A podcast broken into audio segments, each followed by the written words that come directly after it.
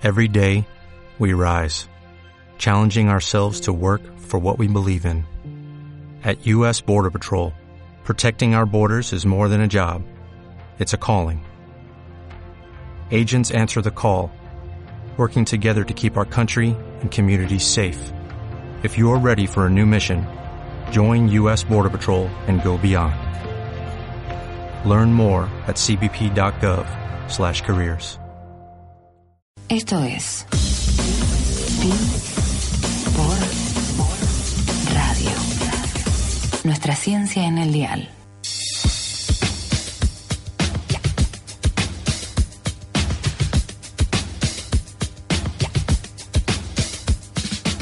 Muy buenas tardes, bienvenidos a Pipo Radio y aquí como cada sábado en los estudios de Radio Provincia comenzamos este programa donde vamos a estar charlando muchísimo acerca de los acontecimientos científicos que vienen sucediéndose a lo largo de estos tiempos y que nos gusta siempre mantenerlos a ustedes informados de la manera en que nos gusta hacerlo, ¿no? Eh, tratando de que por un lado en principio entendamos nosotros bien de qué se trata la cosa y en un lenguaje un poco básico y, y con palabras que que, sabemos que ustedes logran captar igual que nosotros, vamos enseñando y aprendiendo en el mismo momento acerca de todo lo que se está eh, llevando a cabo en nuestro país, por supuesto, y también en, en gran parte del mundo.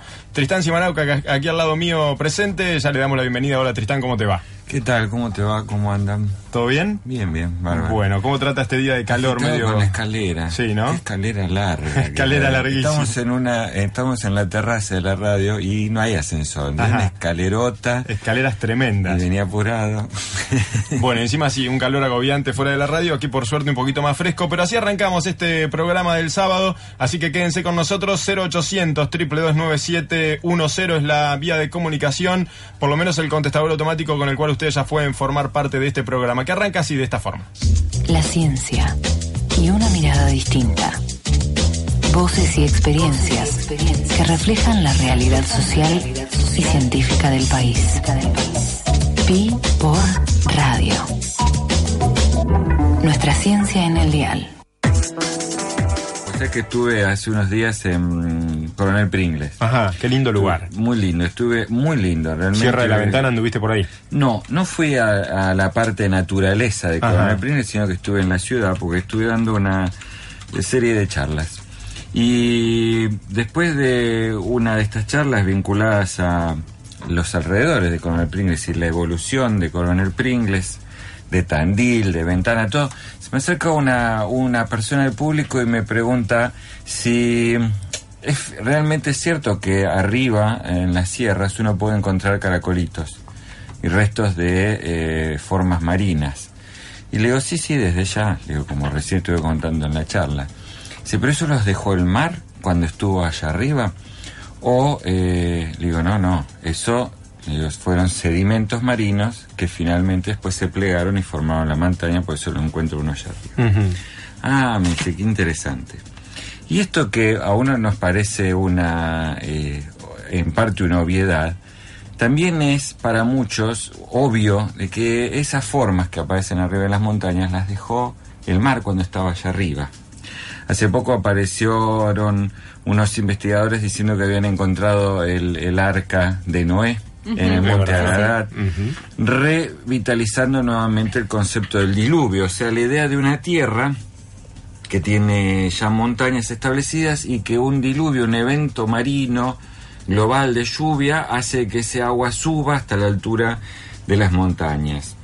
Este diluvio, diluvio universal, no fue cuestionado durante muchos, muchos años, muchos siglos, yo te diría, desde que se establece como explicación para un montón de cuestiones de explicación bíblica, para una cuestión de cuestiones vinculadas a la naturaleza.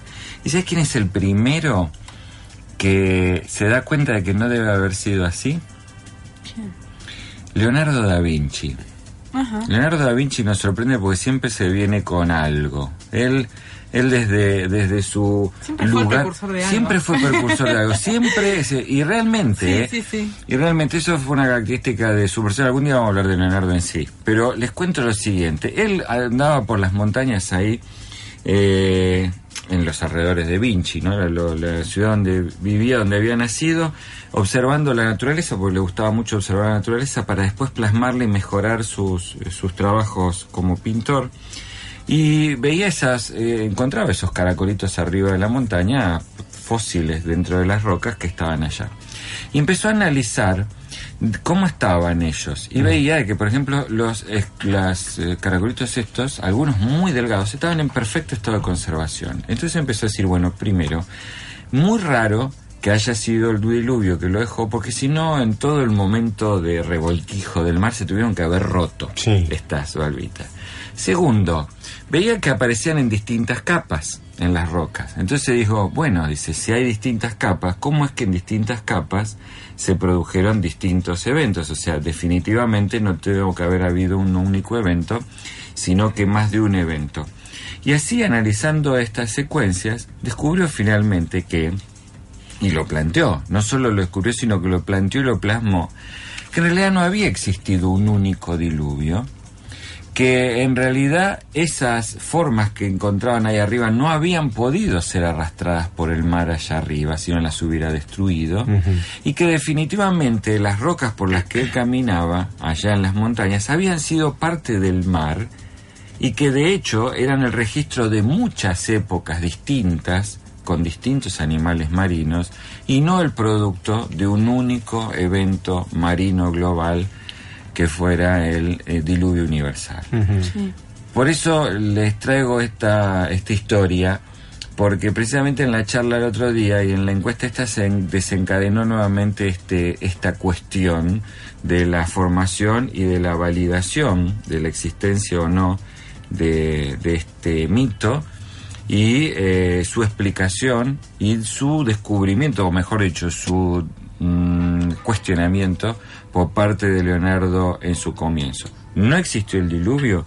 Sí, por supuesto que existió. Hay un registro eh, histórico que está dado en varios pueblos y hay varios registros geológicos que prueban inundaciones masivas eh, hacia el final de la era del hielo que justamente al final de del hielo también se da el desarrollo de la agricultura, la ganadería, de el asentamiento de los pueblos y el inicio de, las civilizaciones con un registro histórico y entonces esas registran estos eventos eh, que se han dado hacia el final de la era del hielo y que fueron de distintas índoles. En distintos lugares ocurrieron distintas cosas, desde lluvias masivas, en algunas regiones del planeta, hasta grandes desbordamientos, como por ejemplo del Mediterráneo hacia el Mar Negro, eh, que han quedado registrados en distintos pueblos como diluvio, eh, que sí existió, pero no en esta concepción de haber llegado hasta arriba de las montañas y haber dejado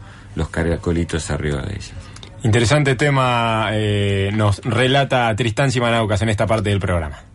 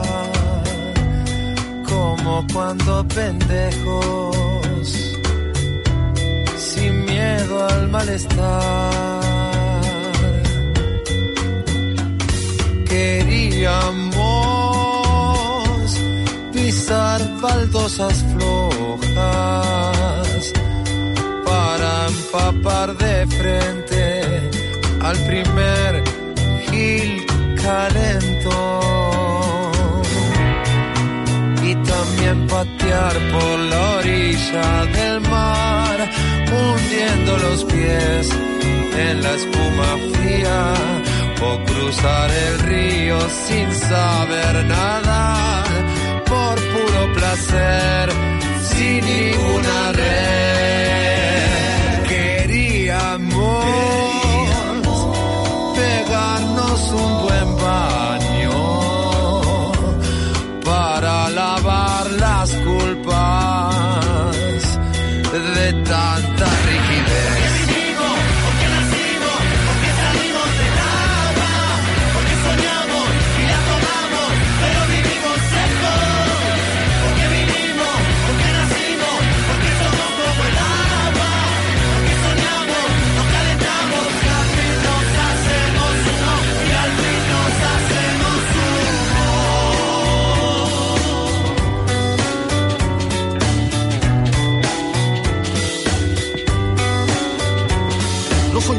Rebalsó tu vaso de aviso, que para mí es el vicio de este payaso sin risas, que de lágrimas se ahoga. Tiré la soga, el barba no dio bola. Dijo, hijo, no te inundes, sos el último en la cola. Dejamos pasar el tiempo que nos condena, qué pena. Y la mierda que nos rodea aún queda. Zapatos rotos, cordones flojos y un sueño. De nuestro mundo somos dueños. Queríamos saltar sobre los charcos con zapatillas se enoje mamá. Esto es Pi por Radio. Nuestra ciencia en el dial.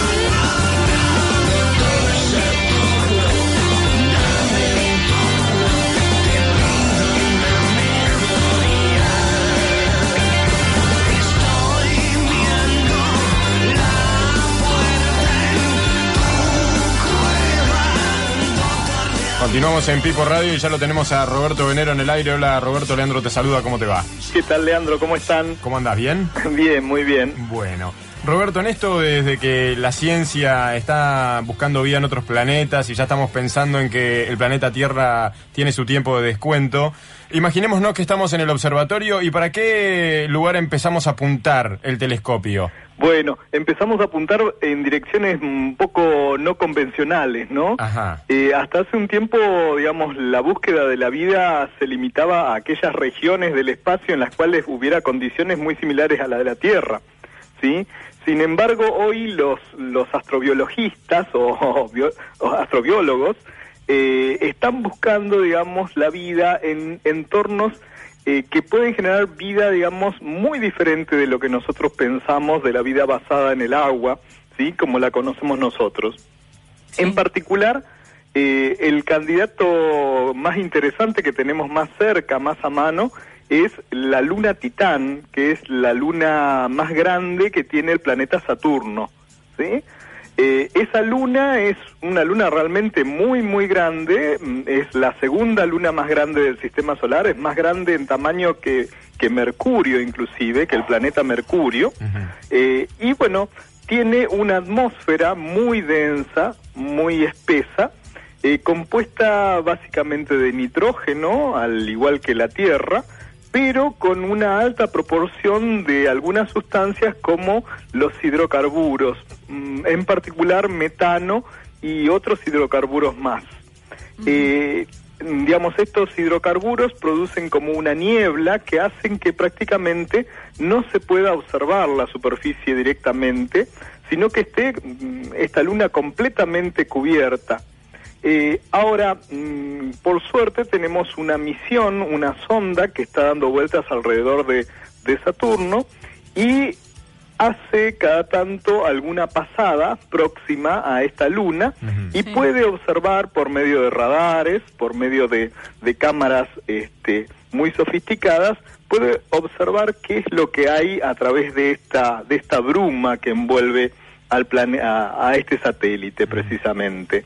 ¿Sí? Y ha descubierto un montón de cosas realmente muy, pero muy interesantes sobre Titán. Sí. ¿sí?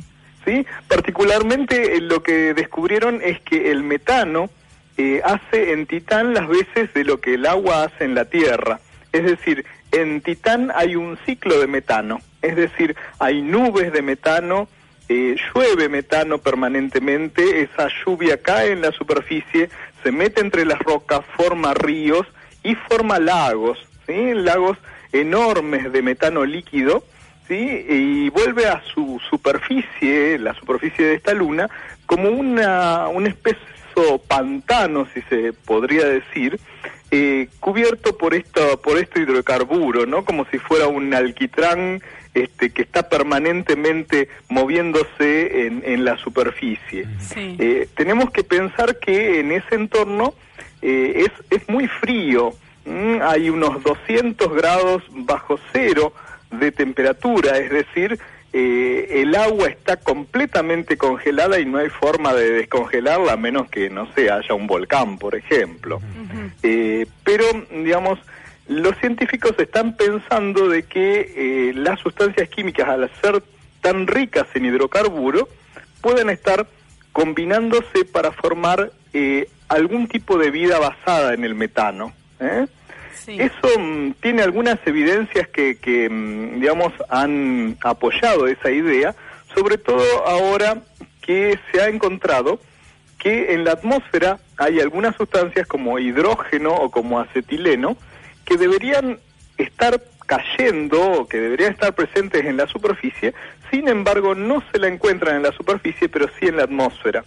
Entonces, una de las tantas explicaciones, podría haber otras desde la química inorgánica, pero una posible explicación es que haya algún tipo de vida, eh, quizás microbios o tipo algas, eh, que estén usando eh, precisamente a estas sustancias como nosotros usamos, por ejemplo, el oxígeno para respirar, ¿sí? O como fuente de energía. Así que Sí. Eh, disculpame que te interrumpa. Vos recién mencionabas al principio que están mirando a lugares poco particulares.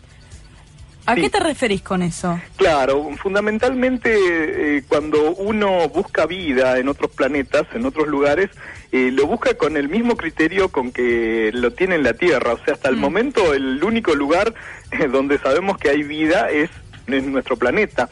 Entonces, por ejemplo, mm, se habla de franja de habitabilidad en un sistema planetario y eso corresponde, por ejemplo, a la distancia en la cual eh, el agua se mantiene en estado líquido para hacer, digamos, las condiciones habitables similares a la de la Tierra. Sin embargo, acá estamos hablando de una luna que tiene una temperatura extremadamente baja y que, sin embargo, es tremendamente rica en procesos químicos, sí, que podría estar generando precisamente eh, la presencia de vida. Ahora, eh, Roberto, ¿esto eh, está apuntando realmente a buscar eh, vida en, en otros planetas o tiene o tiene otra otra funda- otra fundamentación también? Digo, ¿a qué apunta concretamente eh, este este experimento o esta esta otra mirada? Sí, mm, mira, el, el tema de la búsqueda de vida en, en otro planeta hoy es, es fundamental, ¿sí? Eh, es uno de los pilares eh, de toda la ciencia, está orientada a eso, y por eso digamos que cualquier indicio que pueda dar eh, en dirección, digamos, a una respuesta positiva, siempre eh, llama mucho la atención y los científicos eh, se esmeran, digamos, tratando de ver si es posible. Naturalmente que es mm, difícil que quizás la respuesta en este caso sea precisamente la vida, pero hoy por hoy realmente eh, yo creo que el gran descubrimiento sería eh, encontrar vida en otro lado, Sí. ¿no? Una vida distinta, una vida que se haya desarrollado.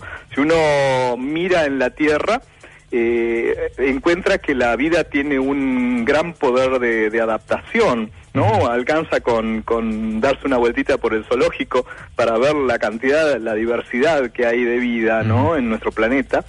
Eh, bueno, las condiciones han sido buenas, pero quizás haya otras condiciones que nosotros no, no nos sospechamos y que quizás este, esas estén dando precisamente condiciones para otro tipo de vida, no como la que conocemos nosotros. Bueno, Roberto, nos corre el tiempo, te agradecemos. Lo que sí me interesa y queda en el, en el vuelo para la próxima es por qué estamos tan apurados a buscar vidas en otros lugares. Pero cómo no, Leandro. Gracias, Roberto. Un, Bueno. gusto, un gusto que, que hayas estado. Cariños para ustedes, hasta pronto. Roberto Venero, un amigo del programa.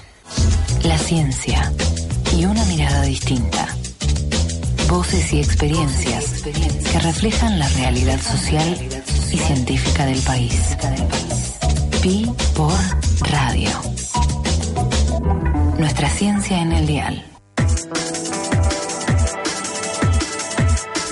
Continuamos en Pipo Radio. Antes de seguir, le damos la bienvenida a Arnaldo Vicentín, químico del Instituto de Investigaciones Físico-Químicas Teóricas y Aplicadas del INIFTA. ¿Cómo te va, Arnaldo? Contento de estar aquí. Contento de estar aquí, nosotros igual de tenerte, muchísimas gracias. Y ya te invitamos y te presentamos porque vamos a empezar a tratar un tema de esos polémicos que a veces eh, nos plantean un punto de anclaje, pero para dónde para dónde empezamos a mirar y de qué punto de eh, análisis lo podemos este, pensar seriamente. La ciencia hace muchísimo tiempo viene investigando la posibilidad de revertir este proceso de envejecimiento y científicos de la Escuela Médica de Harvard lograron revertirlo en ratones ancianos. Esto abre obviamente la puerta para pensar qué pasaría si en un futuro la ciencia también logra en humanos este esta revertir esta situación o por lo menos irla pausando en la velocidad en la que envejecemos, ¿no? Y muchas aristas se abren desde ahí. Por ejemplo, ¿de qué le sirve a hoy a un hombre si en caso de que esto se lograra no sé, despertarse de acá a 80 o 100 años y encontrarse con, primero, con qué lugar, si el planeta seguirá en las mismas condiciones en las que decidió suspender, porque obviamente esto plantea la posibilidad de congelar volver a revivir en, en, un tiempo X, 50, 100 años, y ver de qué manera esa persona eh, vuelve a estar joven cuando suspendió eh, la actividad de vida. y ah, Consiste en un método de congelamiento. Puede ser en caso de que personas adineradas de uno... Walt Disney. Walt Disney, ¿sí? Este ah. siempre se nos viene el ejemplo de Walt Disney, decidió congelarse, digo. ¿Con qué propósito? ¿En qué momento volverá a la vida? Las personas que lo tienen que reanimar, ¿les interesará reanimarlo? Otro más acá en el planeta, mm. ya hay superpoblación, ¿qué aportes nos traerá a nosotros? O sea, empiezan muchas preguntas acerca de si realmente este método, más allá de que la gente le encantaría vivir eternamente joven,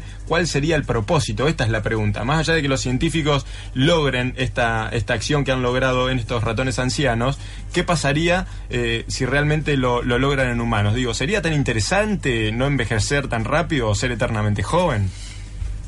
Bueno, a mí lo primero, a mí lo primero que se me ocurre es lo siguiente: la expectativa de vida del hombre fue aumentando desde que, surgió el hombre, ¿eh? allá calculo un millón de años, dos millones de años atrás, surgió el hombre. Eh, definitivamente fue, fue aumentando desde los últimos. Yo recuerdo eh, solo en mi infancia lo frecuente que era entre los conocidos hombres de 50 años que morían, ¿no? Tío mío, era un tema frecuente. Y hoy en día sabemos que los 80 años recién se están considerando la verdadera eh, vejez. Antes era el sexagenario, ahora se habla definitivamente en los 80 entrar en la vejez. Dentro de poco, los 90 van a ser el verdadero paso a la vejez y en unos años más serán los 100. Eh, de hecho, se aumenta esa expectativa de vida y también la calidad de vida. Entonces, este tipo de noticias parecen como noticias que tiran algo eh, extraordinario en un proceso que es ordinario, que constantemente estamos viendo de, de mejora de la calidad de vida y de la longitud de esa vida y sin por ahí darnos cuenta de que eso fue, fue mejorando. Ahora le voy a preguntar a Arnaldo a ver qué opina, pero me parece plantearse esta dualidad de, está bueno eh, tener la posibilidad de, de, ser un poco más joven o de, o, de, ser un poco más longevo, vivir un poco más, para, qué sé yo, mirar a nuestros nietos como, como crecen, ver ese árbol que plantamos de chicos a ver hasta qué altura llegó, pero realmente también existe la otra parte, digo, hay sectores eh, de población que son pobres, que ya la calidad de vida en la que, en la que están viviendo les es eh, contraproducente, imagino que a esa gente vivir un poco más o vivir un poco menos no le afecta tanto como eh, tener la, la calidad de vida o el, comportamiento básico eh, de una persona normal eh, a diario. Digo, esto también hay que plantearlo y ponerlo sobre la mesa a la hora de divagar un poco acerca de qué pasaría si podemos eh, vivir un poco más. No sé, Arnaldo, si, si más allá de que ahora vamos a entrar en tu tema, pero ya que estás en la mesa, ¿cuál es la idea o cuál es la opinión respecto de esta noticia así como como de laboratorio que despierta un poco interés también en lo social. Sí, en lo personal me gusta antes de opinar, este, analizarlo y verlo, pero así, primera impresión, hablando con sentimiento y no con la cabeza, me entusiasma la idea. Me entusiasma. Me entusiasma. Ahora, evidentemente, los planteos que vos estás haciendo son reales. Y este es un avance científico, y como la ciencia no tiene banderas políticas, está adelantando, después viene implementar esas ideas, ¿no? Este, la ciencia no, no tiene la culpa de la bomba de Hiroshima, digamos, y ya vio cosas, descubrió cosas, vio el átomo y bueno, después el hombre se encargó de hacer la macana, de tirar la bomba o, o contaminar el medio ambiente. Así que todas estas cosas me entusiasman primero. Después vendrá la parte cómo implementamos, qué va a pasar con, con los pobres de la tierra, qué va a ocurrir con... Pero desde ya digamos, este, es una gran posibilidad la que tenemos, ¿no? Sí, en principio esta noticia un poco plantea lo, real de que es en qué calidad de planeta eh, se encontrará esa persona después, ¿no? Si, si el planeta será tan habitable como lo es ahora, mm. porque el planeta también lo estamos viendo, recién hablando con Paula, que mm, también tiene sus eh, determinados problemas referente a lo del calentamiento global, el, el, derretimiento de los glaciares, esta posibilidad que cada 100 años los mares van creciendo de a poquito y es posible que si esto sigue, digamos, también el planeta tenga, tenga sus problemas de habitabilidad. Digo, estos son los planteamientos que hay que tener en cuenta, pero bueno, es una noticia que por ahora es en laboratorio, por ahora es de ratones ancianos, pero siempre despierta la, la, la, problemática o siempre despierta la inquietud de si realmente nos encontraremos en algún momento nosotros con esta posibilidad.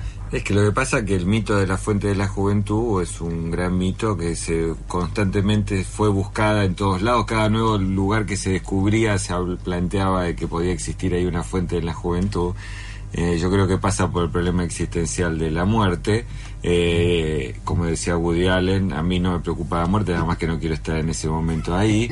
Y entonces acá pasa lo mismo. Estas noticias traen un aire fresco y parece que nos esquivaran de el planteo de ese momento y ahí es donde entusiasma, pero estoy de acuerdo que esto requiere, obviamente, más allá de la noticia, después ese análisis de para qué, ¿eh? si hay un montón de otras cuestiones que tenemos que resolver y si no se va, a, no va a sumar conflictos, ¿no? De alguna manera.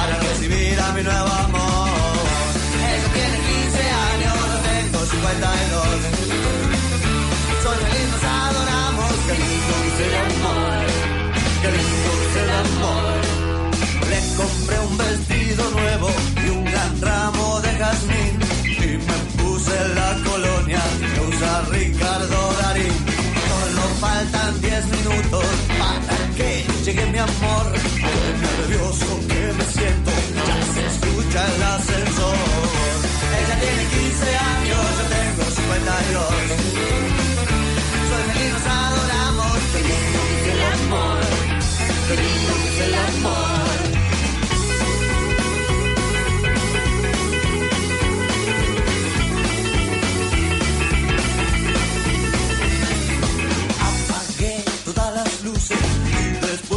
encendí. Me dijo el timbre y de un salto fui a abrir. Pero cuando abrí la puerta, qué sorpresa me llevé. Yo esperaba una muchacha, pero a mí me esperaba un juez. Me esparté tenido porque ella era una menor. Y ahora estoy en una celda por viejo y por corrupto. Ella tiene 15 años, yo tengo 52 cuando ella tenga 30, yo voy a seguir en prisión. Yo voy a seguir en prisión. Qué lindo que es el amor. Yo voy a seguir en prisión.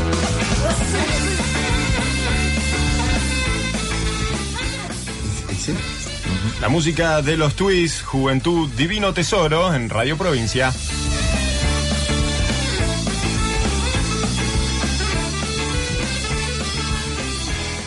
La ciencia es parte de tu vida. Descubrila en Pi por Radio.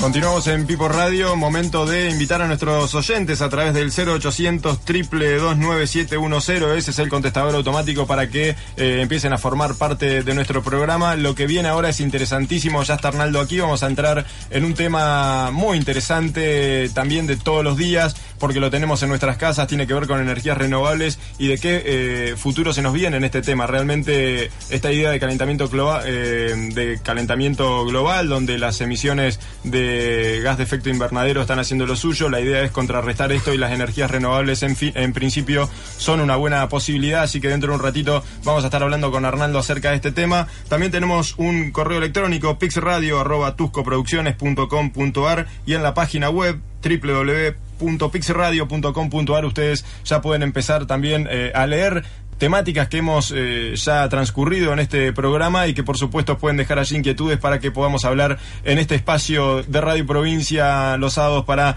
eh, justamente sumarse a estos temas que nos interesan muchísimo. 0800 222 9710 es la vía de contestador automático para que ya dejen sus inquietudes ahí. No se vayan, hacemos tanda, ya venimos.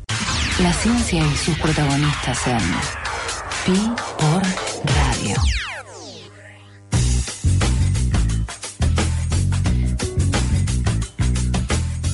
Continuamos en Pipo Radio, otra vez saludamos a la visita Arnaldo Vicentín, él es químico del INIFTA e investigador del CONICET. ¿Cómo te va Arnaldo? Otra vez gracias por estar acá. Y recién un poquito lo hablamos antes de irnos a, a la tanda de esto de las energías renovables, ¿no? Que Amanecer despierta la posibilidad de que las energías por lo menos el, planteo de energía no se cambie de un día para el otro, pero sí ya podamos alternar en las distintas variedades de energía que sabemos que se pueden utilizar. Entonces, sería interesante por lo menos plantearse en comienzo qué son las energías renovables. Claro, este, un poco y vamos a de vuelta a la idea primera ese, ese descubrimiento, de aumentar, eso es la ciencia. El hombre de nuevo, en su ambivalencia de destruir y construir, está trayendo nuevas esperanzas. Y yo creo que, y soy convencido, de a través de la ciencia y la técnica podemos llegar a reemplazar eh, lo que tanto, tanto, ese bien tan apreciado que tenemos, que es el petróleo, que tenemos que guardarlo porque tiene innumerables usos importantísimos para la sociedad, este, no usarlo para quemar, porque al quemar el, el petróleo, el carbono se transforma en CO2, uh -huh. y yo soy convencido, como los grandes este, centros, a pesar que hay una gran discusión científica, si el CO2 producido por la combustión es el causante del cambio climático o algún otro fenómeno meteorológico, este, yo estoy convencido que es el hombre que está con un inflador metiendo CO2 a la atmósfera y eso produce cambios climáticos. Entonces, uh -huh. hay que cortar eso. Claro, en ninguna ecuación económica, matemática, tuvo en cuenta el, el, veneno que están haciendo con meter CO2 en la atmósfera. Nadie uh -huh. le preocupa eso. Pero ahora yo creo que es el momento de que la gente se empieza a preocupar porque se está acabando el petróleo. Uh -huh. En la humanidad se habla de 40 años de petróleo, digamos, ya no hay más. En Argentina se hablaba de 6, 7 años, hay un nuevo descubrimiento de gas, no sé cómo ha cambiado ese balance, pero evidentemente el ser humano tiene que preocuparse, ¿por qué? Porque tiene que sacar energía de algún lado. Uh -huh.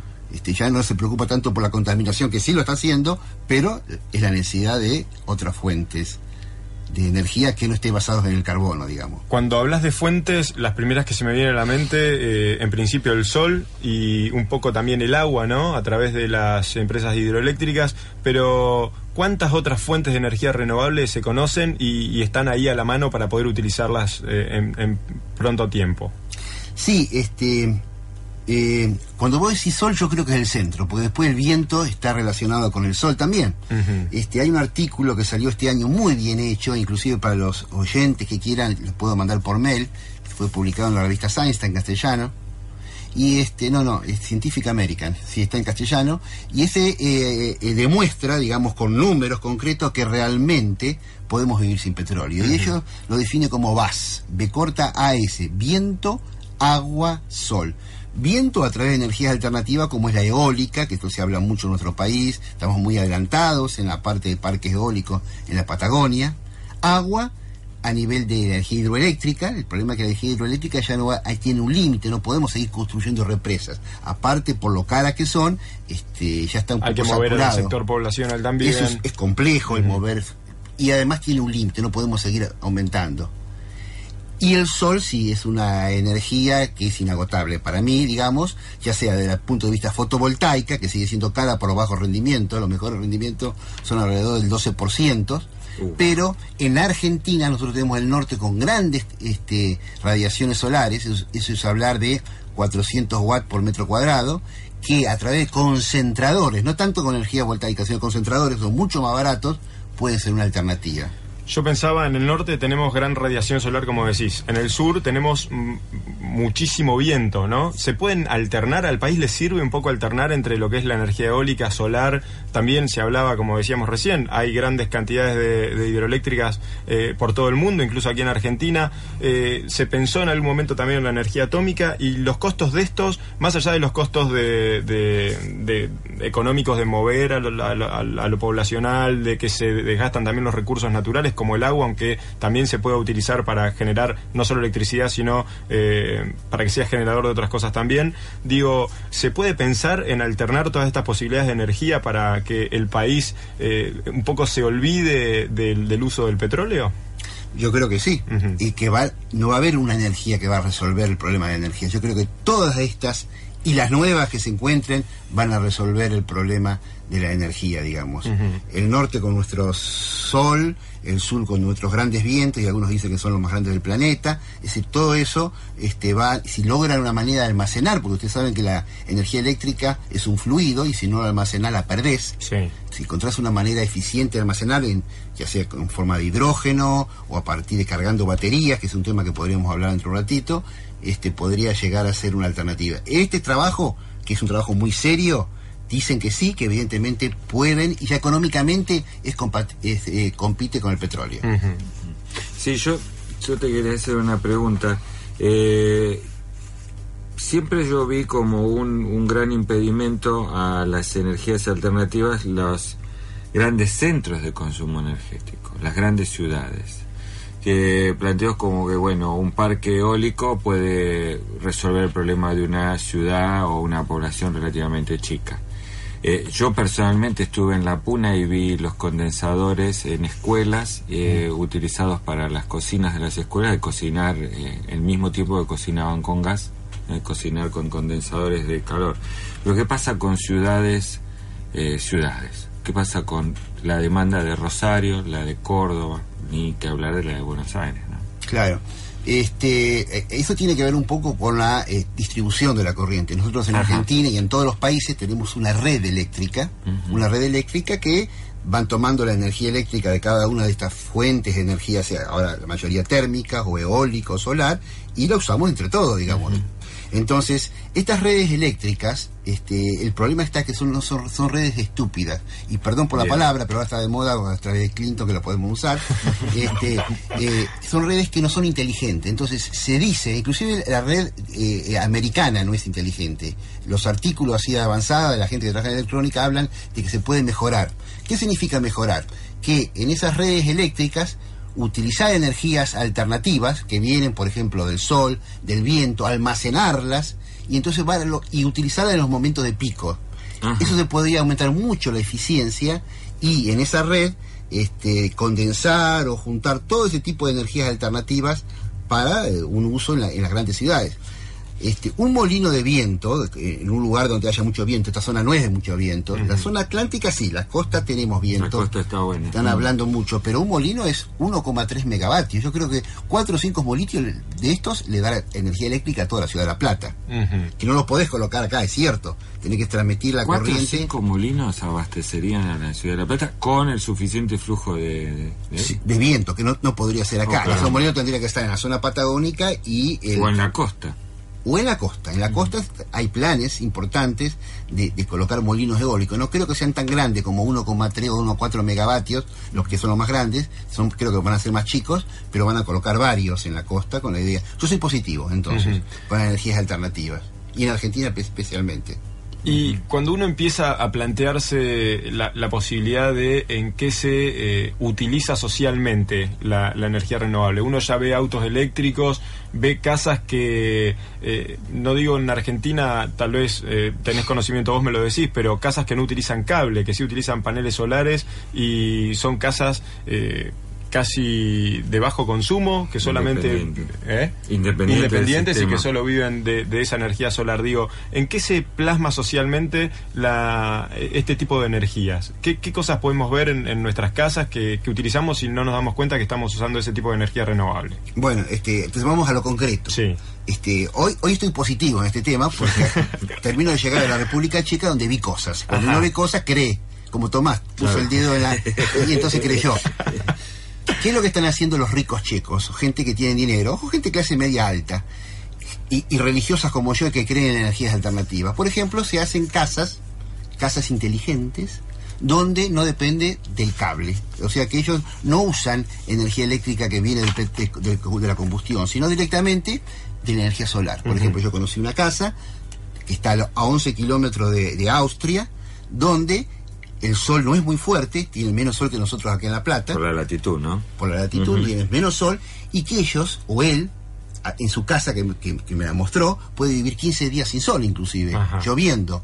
La casa consiste en paneles solares en el techo, inclusive no todo el techo está cubierto con paneles solares, sino la mitad del techo, y esa energía a través de, de- de un software muy inteligente lo distribuye a través de, un, de programas de computación que tiene en el, en el living, digamos, donde maneja la temperatura de cada una de las habitaciones, y el corazón de la casa es el, el- el sótano. ¿Qué tiene en el sótano? Una gran batería, quiero Tiene imaginar. muchas baterías, creo que son de plomo ácido, no me supo decir él, porque él no es un científico, él es una persona que tiene dinero y quería distribuir bien el dinero en, en este tipo de energías, y él y, y almacena entonces ese exceso de energía solar cuando la tiene en baterías. Pero no solamente eso, lo extraordinario que este hombre, aparte, usa su misma agua, no recibe agua de afuera, sino que recircula su agua, la purifica en purificadores especiales y es muy poca el agua que usa. O sea que él es autosuficiente en agua y en energía.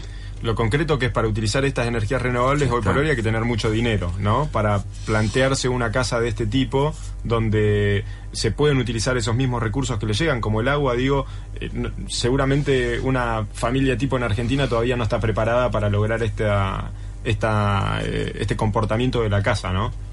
Ahora, no sé si la familia tipo, yo- eh, posiblemente yo no, aunque, ojo, la Fundación Vicentín está soñando en Villariza hacer su propia casita muy chiquita Ajá, que viva solamente solar. ¿Somos vecinos? Vamos a ser felices. Ah, bueno, bueno, entonces- Pero mi casita quiero también que sea autosustentable, o sea, con la energía solar. Bien. Tengo el sueño y lo quiero hacer. Pero hay gente que podrían invertir su dinero muy bien cuidando el medio ambiente y haciendo casas como este señor. Este señor me dijo algo. Por supuesto que la pregunta que vos me haces se la hice yo a él. ¿Cuánto te costó hacer esa casa? ¿Cuál es el precio? A mí me sorprendió la respuesta. Y yo no sé, no tengo documentación para decir si es cierto o no, pero él dijo, esta casa me costó 10% más cara que si yo lo hubiera construido sin autosuficiencia de energía. Estamos... Ahora, a lo mejor es una casa muy cara y de 10% Claro, es un número muy grande. es un número muy grande, Es- es- sí. Eso lo dejo, digamos, el Sí, 10%. sí, sí, sí. Estamos 10% hablando de cuánto? con Arlan- eh, Arnaldo Vicentín. Aldo para los amigos, porque se Aldo me, se está complicando el, el Arnaldo. sí, sí. Con Aldo Vicentín, eh, químico del INIFTA, investigador del CONICET, te quiero preguntar, ya que hablas de tu experiencia, si has podido manejar un auto eléctrico y qué te pareció.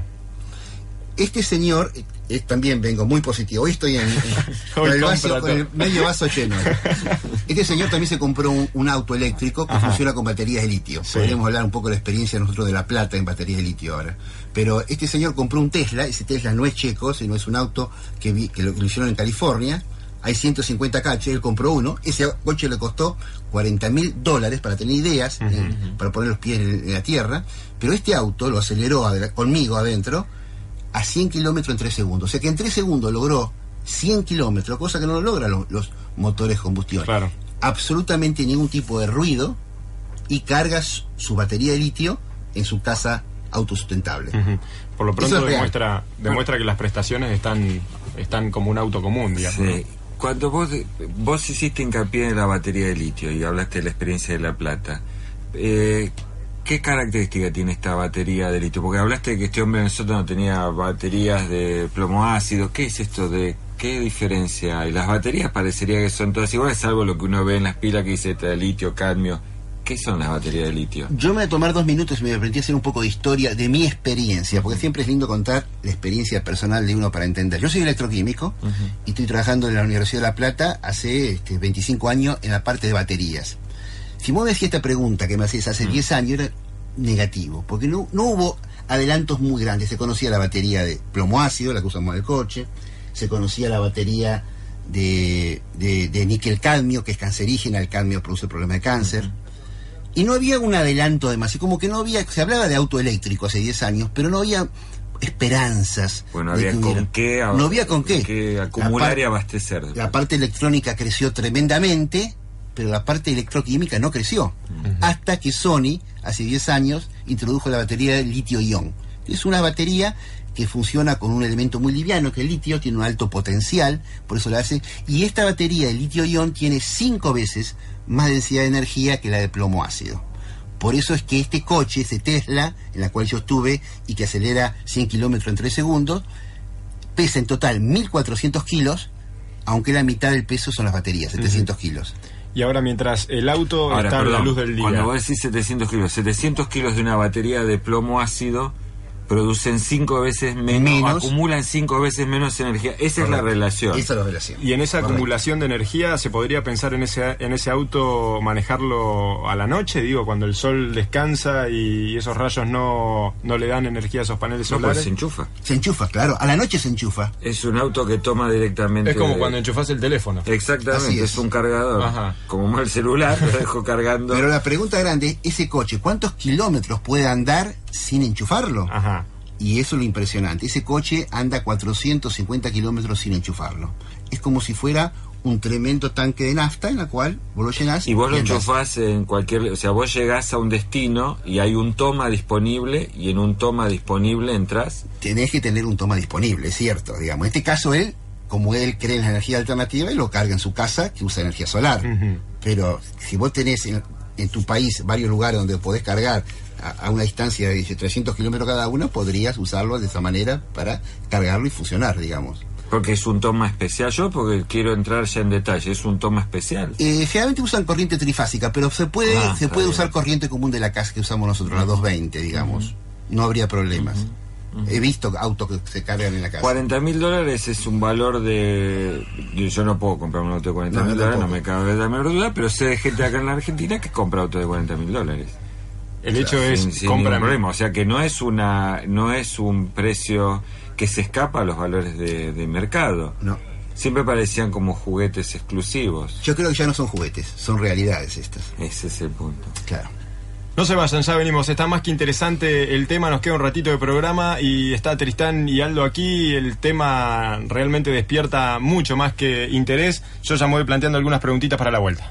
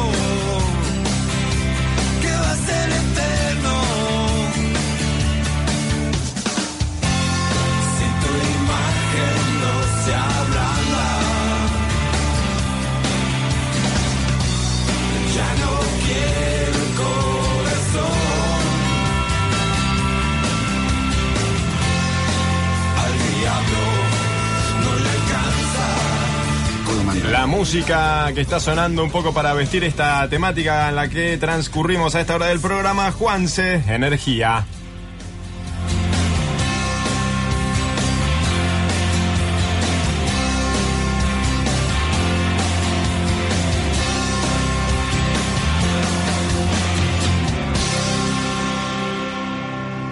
Un programa hecho por Da Vinci, Edison, Einstein, Newton, Aristóteles, Copérnico, Euclides, Pascal, Galileo, Hawking, Darwin, Kepler y otros. Pi por radio. Divulgación científica.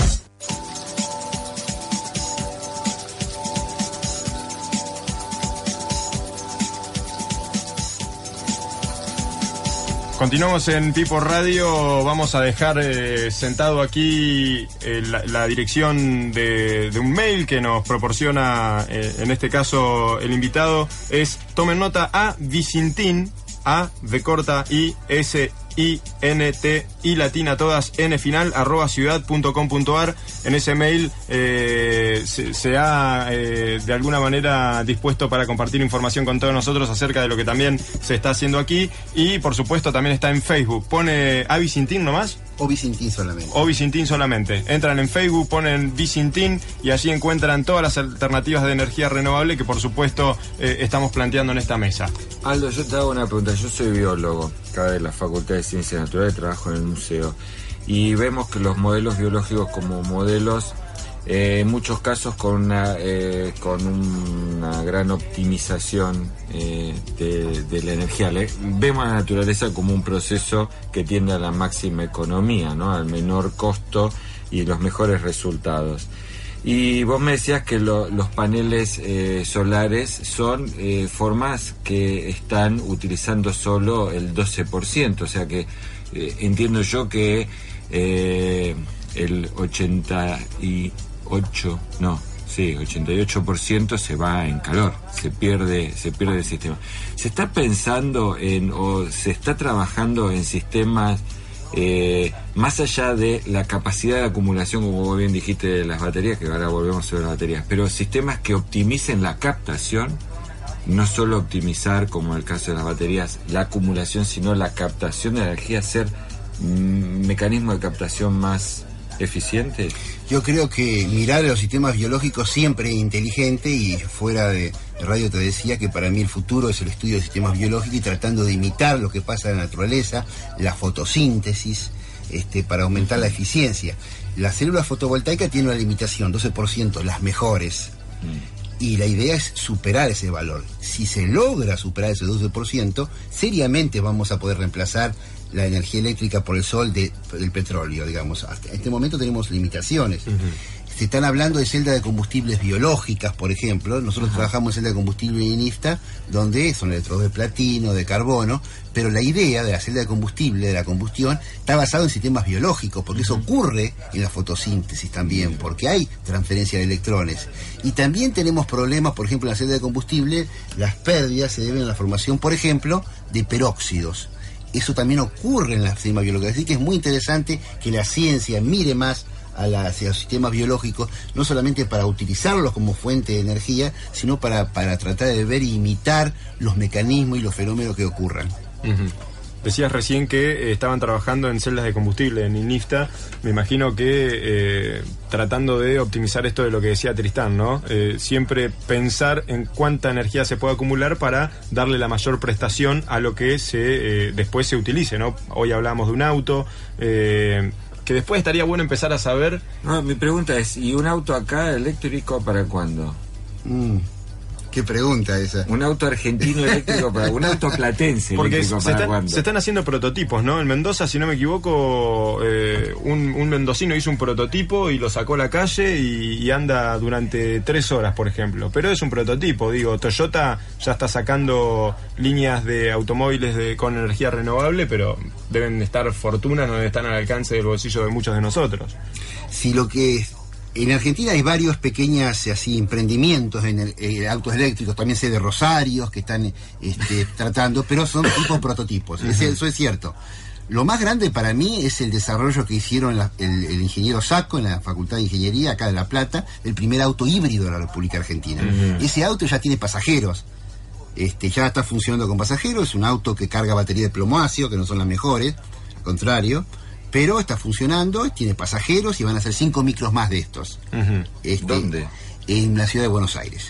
Este, se hizo en la Facultad de Ingeniería acá en La Plata, ese primer micro, y va a haber cinco micros más híbridos, o sea que funciona con motor diésel más batería de plomo ácido que contamina mucho menos. Eso sería lo más grande. Nosotros acá en La Plata hemos recibido un subsidio de la Universidad Nacional de La Plata en proyectos prioritarios para desarrollar baterías de litio. O sea, no tanto el, el auto, que esperamos que en dos años podamos tener uno funcionando, pero más en, el, en, el- en la fuente, en la batería de litio. La idea es desarrollar baterías de litio aprovechando y pensando que en Argentina es el tercer productor mundial de litio. Ah, Tercer productor mundial de litio. Y dentro de estas noticias que tenemos, Catamarca tiene mucho litio, muchísimo litio. Este, Bolivia acaba de firmar un acuerdo con España, donde al productor boliviano le van a dar 180 dólares por tonelada de carbonato de litio. Así, así se detecta, así se, se saca carbonato de litio de las mineral, minas, sí. del mineral. Se lo procesa un poco y se obtiene carbonato de litio. Pero ese mineral cuesta en el mercado internacional 120, no, 1200 dólares la tonelada. De 1200 que cuesta le van a dar a los bolivianos 180 dólares. Los españoles se lo van a llevar a España y yo creo que ellos no van a fabricar las baterías, seguramente las van a fabricar los chinos y los japoneses y van a volver las baterías a Argentina y Bolivia 10 veces más caras para que nosotros las utilicemos en... La idea nuestra no es esa, que tratar de por lo menos haya tecnología argentina que pueda desarrollar las baterías acá en Argentina. Eso sería nuestro ideal, ¿no? Es como si tuviéramos, perdón, minas de uranio y, y, y enfocáramos hacia la energía nuclear. Demasiado estigmatizada. ¿Es tan mala o está demasiado estigmatizada? Eh, No sé, es una pregunta. Puede ser, es una buena pregunta, porque si uno tiene tecnología suficiente para guardar las cenizas radioactivas, podrían no ser tan tan peligrosas, eso es cierto. Arnaldo, te agradecemos muchísimo que hayas estado aquí compartiendo esta mesa, trayendo este tema que nos interesa muchísimo a toda la gente que nos escuchó y le interesa. Siempre está eh, a la vanguardia de las cosas que no solo de la tecnología, sino de la física y la química también le aportan a la sociedad. Te agradecemos muchísimo haber este, compartido esta charla con nosotros y te esperamos pronto para ver qué pasa realmente eh, con el factor social, que de última somos quienes le damos esta aplicación de la que estuvimos charlando eh, en este ratito con vos. Así que te agradecemos mucho la visita. No, para mí fue un placer. Arnaldo Vicentín, químico del INIFTA, investigador del CONICET, estuvo con nosotros.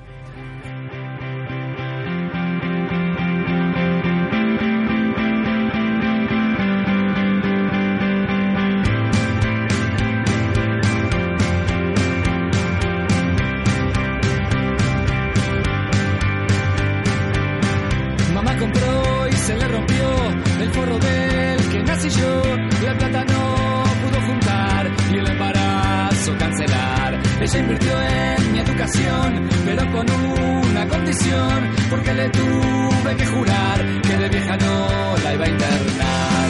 Difícil de creer, difícil de explicar. Dijo un troyano con un griego que trae regalo. Sea con dinero o no, siempre se paga un favor. Y si veo que algo es fácil, yo. Pagué antes o después, la cuenta va a aparecer. Esto es Pi por Radio. En la operación técnica, Claudio Elías, Mariano Cataño, Eugenio Iglesias, Tristán Simanaucas, como siempre. Leandro Taubas, mi nombre. Nos vamos a reencontrar, si Dios quiere, el próximo sábado para abrir otra ventana a la divulgación científica aquí en Radio Provincia, en Pipo Radio, la radio va. Nos vemos, si Dios quiere, el próximo sábado. Hasta pronto.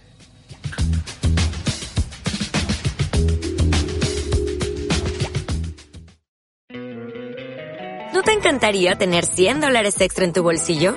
Haz que un experto bilingüe de TurboTax declare tus impuestos para el 31 de marzo y obtén 100 dólares de vuelta al instante.